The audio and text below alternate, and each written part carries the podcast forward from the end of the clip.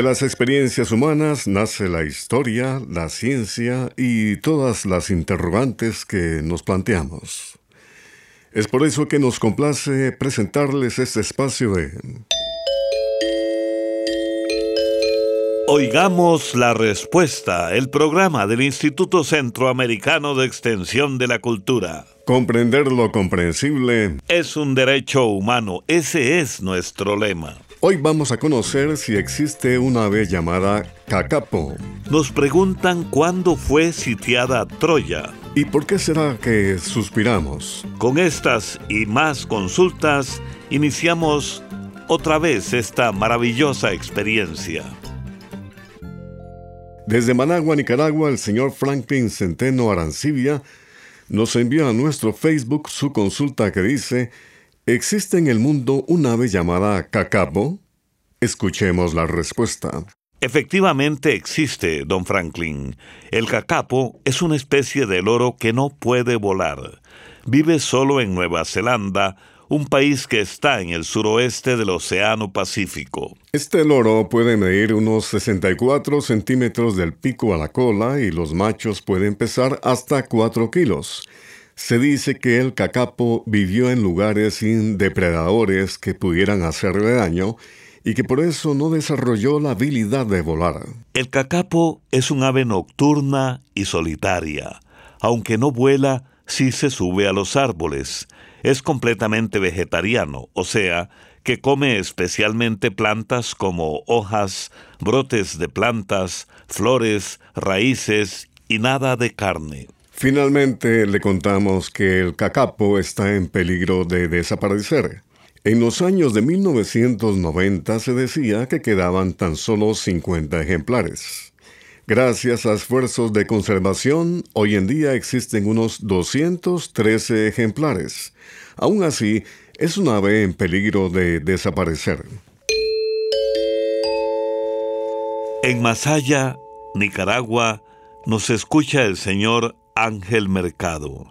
A través de nuestro WhatsApp pregunta, ¿podrían decirme quién ha dado el jonrón más largo en la historia de las grandes ligas de béisbol o de otro país? Oigamos la respuesta. En el béisbol se conoce como home cuando un jugador atacante batea la pelota tan fuerte que va a caer fuera del terreno de juego donde los jugadores conocidos como jardineros no pueden alcanzarla. Es muy difícil saber cuál es el jonrón más largo que se ha bateado en toda la historia de las grandes ligas del béisbol, pues antes no se contaba con la tecnología que existe hoy, por ejemplo, cámaras y sistemas de medición electrónicos que permiten calcular el lugar donde cae una bola y la distancia que recorrió. De los primeros años de las grandes ligas, lo que se conservan son anécdotas que podrían apenas sacar un estimado. Según algunos libros de récords, existen dos cuadrangulares o jonrones que son legendarios. Uno fue el que batió Mickey Mantle en el año 1960 jugando para los Yankees de Nueva York en un juego contra los Tigres de Detroit. Según ese dato, la bola viajó 634 pies, o sea, 193 metros. El otro jonrón famoso es el de Baby Ruth, que en 1921 bateó un jonrón que se dice alcanzó 575 pies, es decir, 175 metros. Sin embargo, muchas personas y hasta científicos opinan que estos jonrones no se midieron correctamente y no hay datos para confirmarlos con precisión. Lo que sí podemos decirle es que existe un jonrón confirmado que alcanzó los 582 pies, o sea, un poco más de 177 metros. El jugador que dio ese batazo fue Joy Meyer en el año 1987 durante un partido de la Liga AAA, que son las ligas menores de béisbol en los Estados Unidos. En esa oportunidad, Meyer jugaba con el equipo llamado Zephyrs de Denver, mientras que se enfrentaban a los Bisontes de Buffalo. Este sería el jonrón confirmado más largo. En nuestro espacio musical el arte popular centroamericano. Sesha Ubao, de Nicaragua, interpreta Sos para mí.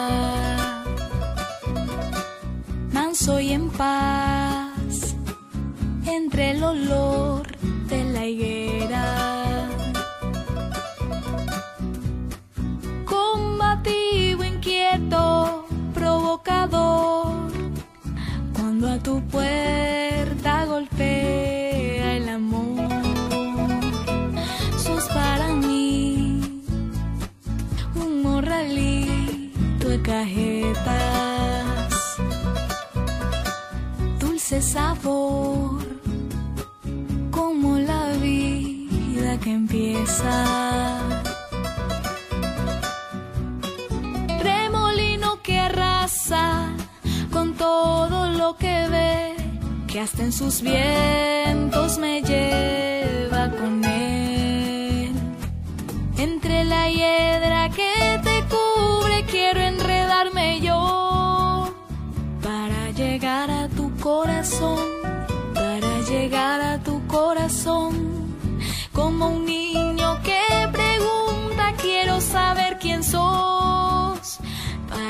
llegar a tu corazón, para llegar a tu corazón, sos mi guanabana, mi pijibay, una florcita primaveral, eso sos.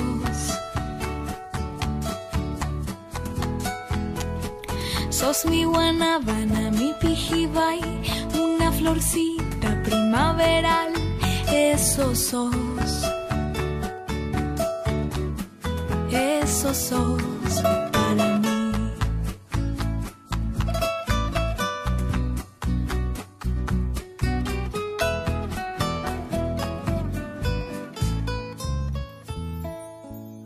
Envíenos sus preguntas al apartado 2948-1000 San José, Costa Rica. También nos puede contactar al correo electrónico isq.org o encuéntrenos en Facebook como Oigamos la Respuesta. Regresamos de la música y continuamos con el espacio Oigamos la Respuesta. Aquí está la consulta desde Honduras del señor Luis Cruz, que nos ha enviado a nuestro WhatsApp y dice, quiero saber cuándo fue sitiada Troya. Escuchemos la respuesta. Debemos decirle que no hay evidencia científica de que la guerra de Troya realmente haya ocurrido. Por eso todo lo que se cuenta sobre esa guerra se considera leyenda o mito, aunque pareciera que algunos personajes y ciertos datos que se mencionan en esas historias sí existieron. La guerra de Troya se narra en la Ilíada, un libro que escribió un famoso poeta griego llamado Homero, que vivió unos 800 años antes del nacimiento de Jesucristo.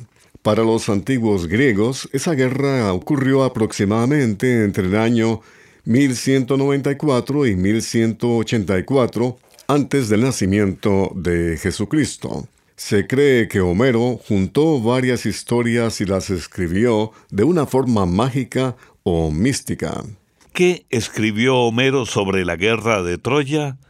Pues bien, parece que el relato de Homero sobre ese enfrentamiento está basado en una guerra que hubo mucho tiempo atrás entre los griegos y los pobladores de Troya. La ciudad de Troya estaba ubicada en la costa del mar Mediterráneo.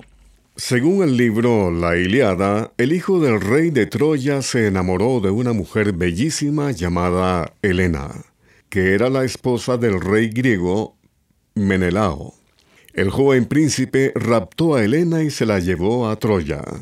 Entonces el rey griego Menelao pidió ayuda a los demás reyes para rescatarla. Los griegos rodearon Troya por diez años. Durante ese tiempo hubo muchas batallas entre griegos y troyanos, pero ninguno de los dos ejércitos lograba vencer al otro. Fue así como a los griegos se les ocurrió una trampa para vencer a los troyanos. Construyeron un enorme caballo de madera y en la parte de adentro metieron a cien soldados. Los griegos fingieron que se habían ido, dejándole ese caballo como regalo a los troyanos. Cuando los troyanos vieron que los griegos no estaban y que solo quedaba el caballo de madera, pensaron que habían ganado la guerra. Para festejar, los troyanos metieron el caballo dentro de la ciudad y organizaron una gran fiesta. Al llegar la noche, casi toda Troya dormía. Entonces los soldados que estaban dentro del caballo salieron de su escondite y abrieron las puertas de la ciudad para que entrara todo el ejército griego. Como los troyanos estaban desprevenidos, los griegos ganaron la batalla fácilmente, rescataron a Helena y destruyeron la ciudad. Esta historia es realmente asombrosa. Pero, como le dijimos al inicio, no hay evidencias de que la guerra de Troya realmente haya ocurrido. Comprender lo comprensible es un derecho humano. Ese es nuestro lema. Gracias por la atención que nos prestan. Desde El Salvador, un estimado oyente nos envió a nuestro WhatsApp esta consulta. Dice así, tengo una dificultad. Tengo 50 años y me sucede que cuando me agacho y luego me levanto de nuevo, veo que todo da vueltas en mi entorno y siento que algo caliente me sube a la cabeza. ¿A qué se debe esto? Oigamos la respuesta.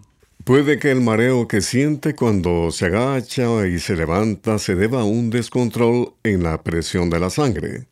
Los médicos llaman a esto hipotensión ortostática o postural y hace que la persona se sienta mareada o que se vaya a desmayar.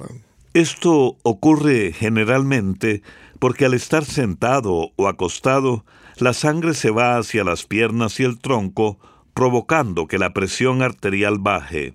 Al levantarse, en especial si lo hace muy rápido, el cuerpo no nivela rápido la presión de la sangre en todo el cuerpo y eso provoca que en ese momento llegue menos sangre al cerebro y, como consecuencia, se dé un mareo que puede durar unos pocos segundos o minutos.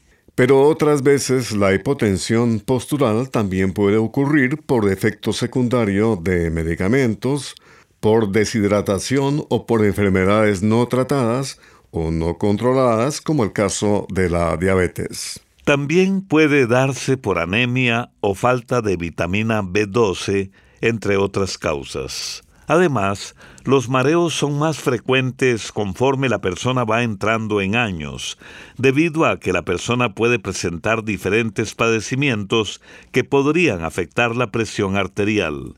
Además, porque a muchas personas adultas mayores se les baja un poco la presión arterial después de las comidas. Si los mareos se dan muy a menudo, conviene consultar con su médico para que busque la causa exacta del problema.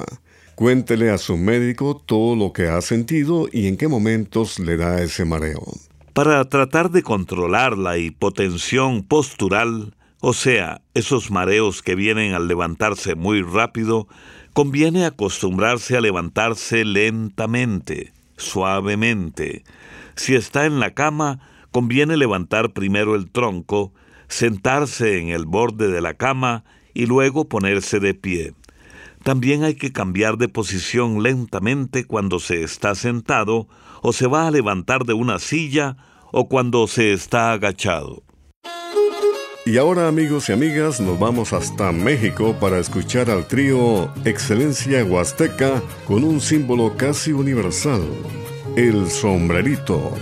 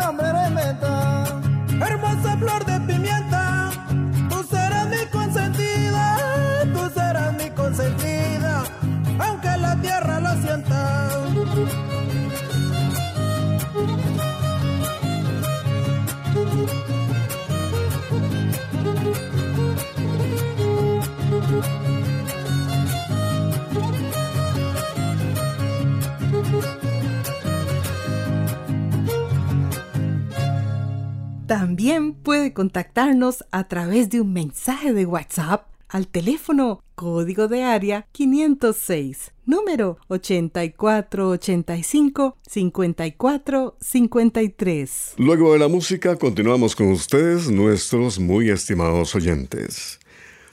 ¿Por qué suspiramos? Siempre me ha intrigado saber el motivo. De antemano, muchas gracias. Es la pregunta y comentario del señor Carlos Sorto, nos escucha en Honduras y vamos a escuchar la respuesta. Por mucho tiempo se ha creído que los suspiros están relacionados solamente con el estado de ánimo de la persona, ya sea tristeza o aburrimiento. Pero un grupo de científicos descubrió que suspirar también tiene una importante función en la respiración. Según parece, cuando el cerebro nota que el cuerpo necesita un poco más de oxígeno del que recibimos con la respiración normal, envía una señal para que suspiremos y así llevemos más aire a los pulmones. Se dice que con un suspiro llevamos el doble de aire a los pulmones que con una respiración normal. Las personas suspiramos sin darnos cuenta hasta 12 veces en una hora. Según estos nuevos estudios, no solamente suspiramos cuando estamos tristes, aburridos o nos sentimos aliviados. El suspiro es una necesidad del cuerpo para mantener a los pulmones funcionando adecuadamente. Lo que sí notaron los científicos es que las personas suspiran más cuando están estresadas o que el suspiro podría ser una forma de expresar resignación o frustración. Pareciera también que el suspiro es como una forma de reinicio mental que le da a la persona una buena bocanada de aire o un segundo aire para retomar de nuevo un ejercicio o una tarea que resulta difícil o retadora, o bien para tratar de superar una situación que nos resulta agotadora emocionalmente. Desde Nicaragua, la señora Gloria María Marenco nos envía a través del WhatsApp estas preguntas. ¿Qué produce el parásito Helicobacter pylori? ¿Con qué se puede eliminar? ¿Qué alimento produce esta bacteria del Helicobacter pylori? Oigamos la respuesta. La Helicobacter pylori es una bacteria que la gran mayoría de personas tiene en el estómago. Esta bacteria es la responsable de muchas úlceras, inflamación del estómago y gastritis crónica. Se cree que se transmite de una persona a otra por medio de comida y agua contaminada. También por el contacto directo con la saliva de una persona, el vómito y las heces. Para evitar contagiarse con esta bacteria Helicobacter pylori, se recomienda lavarse muy bien las manos después de usar el baño y antes de comer. También se recomienda lavar muy bien los alimentos y prepararlos adecuadamente y solo beber agua potable. Cuando la bacteria entra al cuerpo casi siempre se queda en la pared del estómago, debajo de una capa de moco que protege a esa pared. Para sobrevivir a los ácidos que tenemos en el estómago, la bacteria produce amoníaco.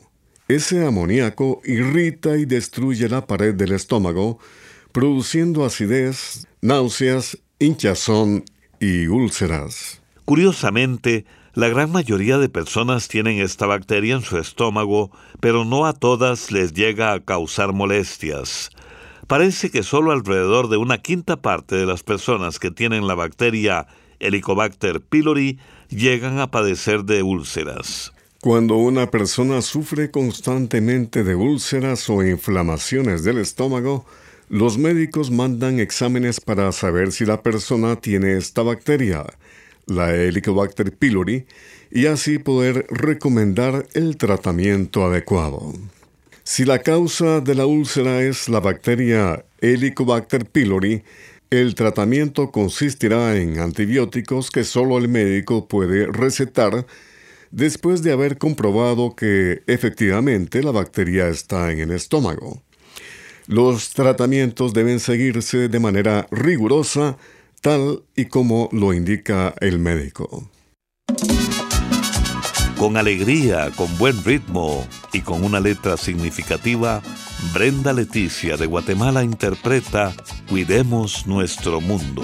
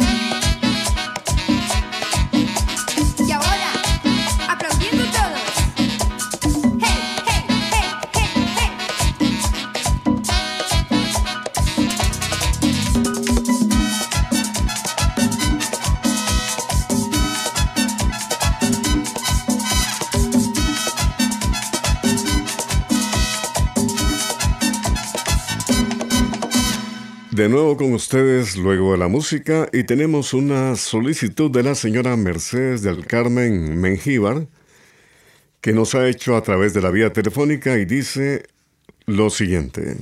Dice doña Carmen, le solicito su ayuda para encontrar a mi hijo. Él se llama Edwin Conrado Aguilar y vive en Virginia, en los Estados Unidos. Me gustaría comunicarme con él. Si Edwin escucha este mensaje o si alguien lo conoce, le pedimos que se comunique con su madre al teléfono código de área 503 77 59 0134 o bien al WhatsApp del ICQ al número código de área 506 84 85 54 53.